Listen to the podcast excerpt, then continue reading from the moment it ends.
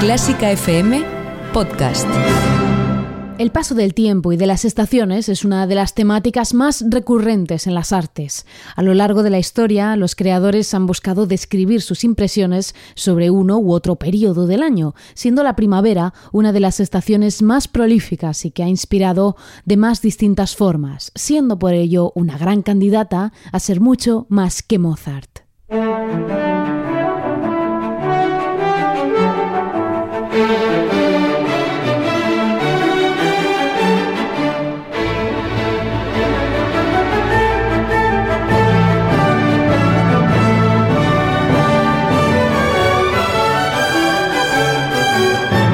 ¿Qué tal? Bienvenido, bienvenida un día más a Mucho Más que Mozart en Clásica FM, el espacio de indagación musical en el que exploramos todos los rincones de la mejor música del mundo para que puedas conocerla y descubrirla en profundidad.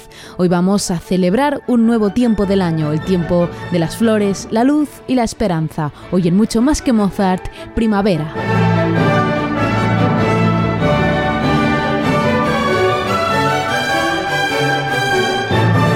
Primavera que en música se va a celebrar con sonidos alegres y expresivos. Soy Ana Laura Iglesias y empiezo saludando a nuestros mecenas CFM, una familia creciente a la que puedes sumarte en clásicafmradio.es barra mecenas o si lo prefieres puedes conectar con nosotros en nuestras redes sociales. Estamos en arroba clásicafmradio en Facebook, en Twitter y en Instagram. Selección preparada, recibimos ya a la primavera. Esto es mucho más que Mozart. Comenzamos. Mezzo, la referencia internacional de la música clásica, el jazz y la danza de la televisión, dedica el mes de marzo a las mujeres. Del 6 al 26 de marzo, Mezzo dará protagonismo a las mujeres con conciertos, óperas, ballets, documentales y entrevistas con artistas de primera fila como Blanca Lee, Marta Argerich, Joyce Di Donato, Barbara Hannigan o Diane Reeves. Mujeres, solo mujeres, durante todo el mes de marzo en Mezzo. Abónate a Mezzo y Mezzo Life HD en Orange Televisión, Movistar Plus, Vodafone Televisión y Amazon Prime. Clásica FM Podcast.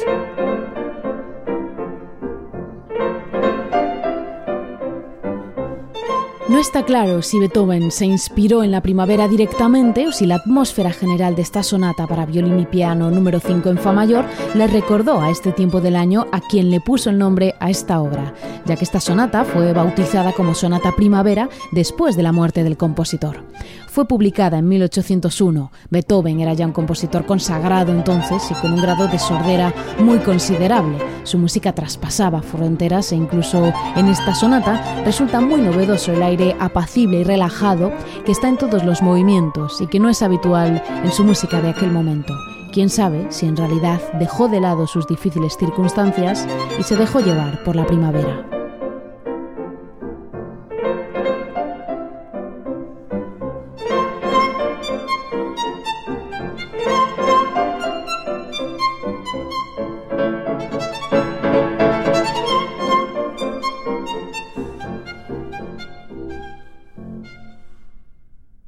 Este es el tercer movimiento, scherzo de la sonata Primavera de Beethoven, sonata número 5 en Fa mayor, que hemos escuchado con Teddy Papabrami y François Frédéric Guy.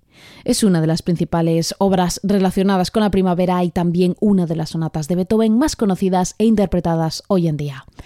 Vamos a avanzar hacia el romanticismo, momento de plenitud sin duda para las piezas inspiradas en la primavera, como es el caso de la Romanza sin palabras opus 62, canción de primavera de Félix Mendelssohn. Las canciones sin palabras son un tipo de piezas breves, románticas y expresivas de las que Félix Mendelssohn fue el gran maestro. Las compuso a lo largo de su vida, en su mayoría están escritas para piano, aunque en realidad fue su hermana, la compositora Fanny Mendelssohn, la que acuñó el nombre de este pequeño género del que su hermano Félix, tristemente, se ha llevado la fama. Escuchamos esta delicada canción sin palabras, canción de primavera para piano, en las manos de Peter Nagy.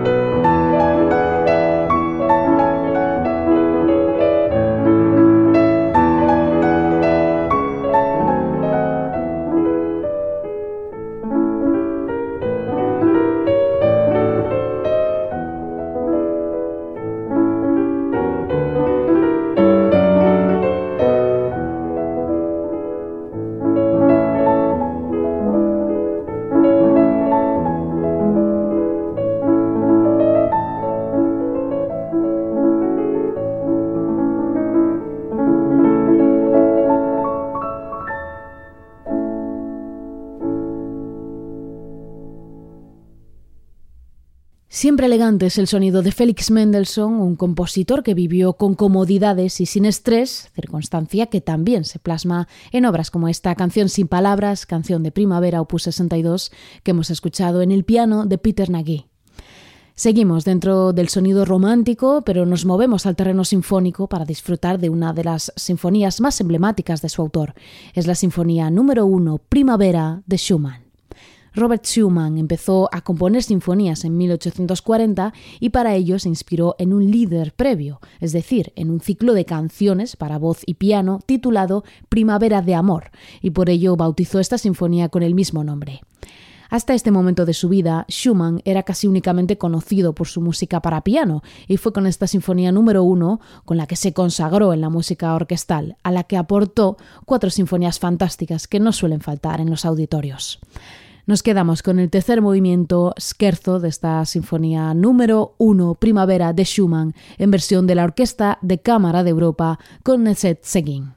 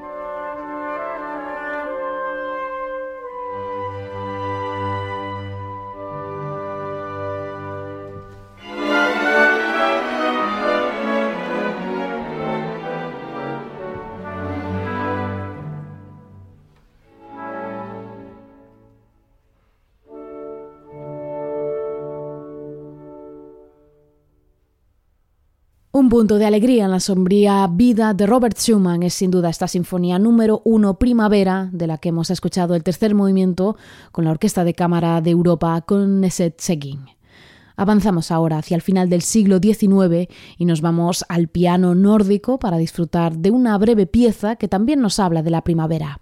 Es la canción de primavera de las piezas líricas para piano de Grieg. Se trata de una pieza muy delicada en la que Grieg consigue un efecto muy especial al cambiar la distribución de las voces, situando la melodía por debajo en el registro del acompañamiento, que se escucha más agudo por encima de la misma, lo que crea un efecto casi cristalino en la escucha. Esta pieza es una de las 66 piezas líricas que Grieg escribió en tres libros a lo largo de su vida y en las que encontramos también esta canción dedicada a la primavera, de sonidos muy delicados. La escuchamos en versión de Alice Saraot.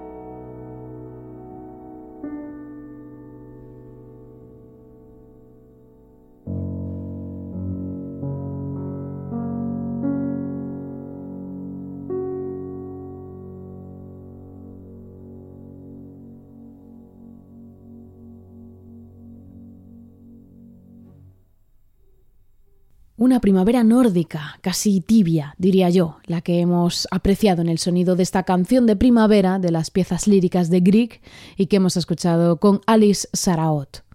Y con esta idea de una primavera diferente, vamos a conocer la primavera del británico Frank Bridge, y en concreto a través de su Spring Song, canción de primavera, para cello y orquesta. Frank Bridge vivió entre 1879 y 1914 y es uno de esos autores que desarrolló ese sonido inglés de la música de finales del 19 y principios del 20 que se caracteriza siempre por ese tono romántico, expresivo y con un punto casi épico, como ocurre en la música de otros compositores más conocidos, como por ejemplo Edward Elgar. En esta canción de primavera para cello y orquesta, compuesta en 1912, Bridge nos describe la estación con un tono amable y dulce muy contrastante con la música que se escuchaba en aquellos años en el resto de Europa, donde la tonalidad hacía varios años que había desaparecido para no volver. Escuchamos esta Spring Song The Bridge en versión del joven chelista británico Sheku Kane Mason con London Symphony Orchestra y Simon Rattle.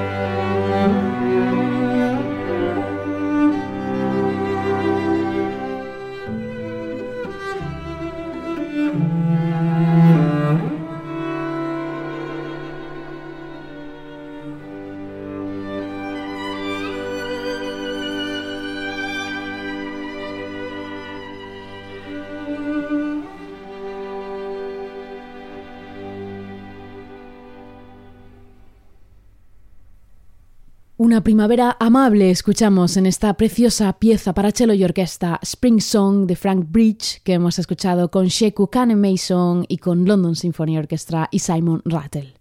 Seguimos avanzando por el siglo XX, donde vemos que la primavera sigue vigente como tema en el que los autores seguían inspirándose.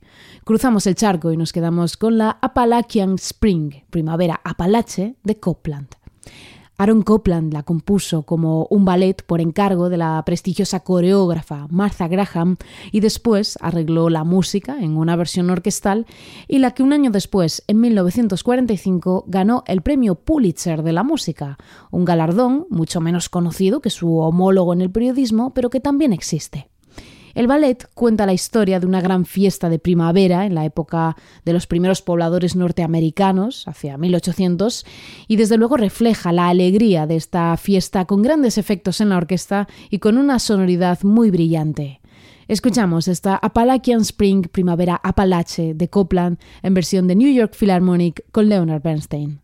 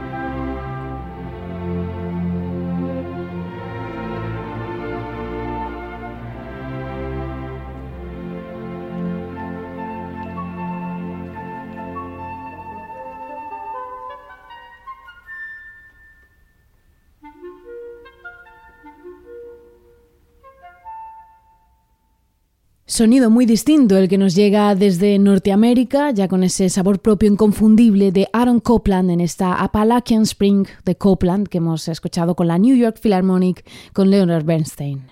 Hacemos ahora una penúltima parada, en este caso en los primeros años del siglo XX en Italia, para quedarnos con una pieza atípica en la que se mezclan las artes. Es La primavera de Otorino Respighi.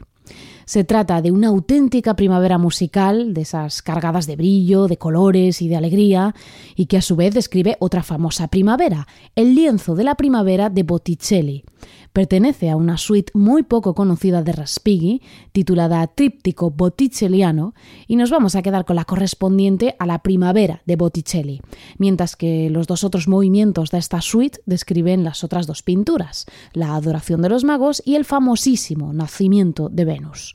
Así suena esta primavera de Respighi que escuchamos con la Sinfónica de Bournemouth y Tamas Basari.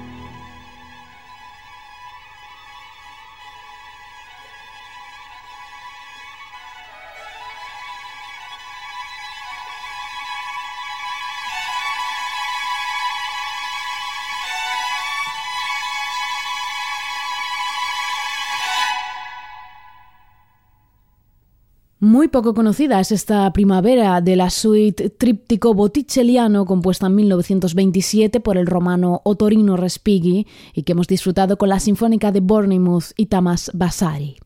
Y la última primavera cierra el ciclo como no lo empezó. Hemos obviado la archiconocida primavera de Vivaldi para dar voz a otras piezas menos conocidas que también nos hablan de la primavera. Nos quedamos ahora con una pieza íntimamente ligada a las estaciones de Vivaldi. Son las estaciones recompuestas por Max Richter.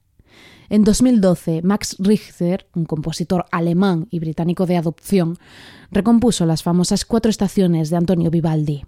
Lo hizo como un homenaje a esa mítica obra en la que conserva la esencia de las melodías originales y la estructura de cada uno de los movimientos, pero le añade un filtro minimalista y cristalino en el sonido que le da un aire único a esta obra universal, a esas cuatro estaciones de Antonio Vivaldi. Nos quedamos con esta primavera recompuesta por Max Richter en versión de Daniel Hope con la orquesta de cámara del Konzerthaus de Berlín, una vuelta de tuerca a esa melodía que está en la mente de todos y que sin duda es mucho más que Mozart.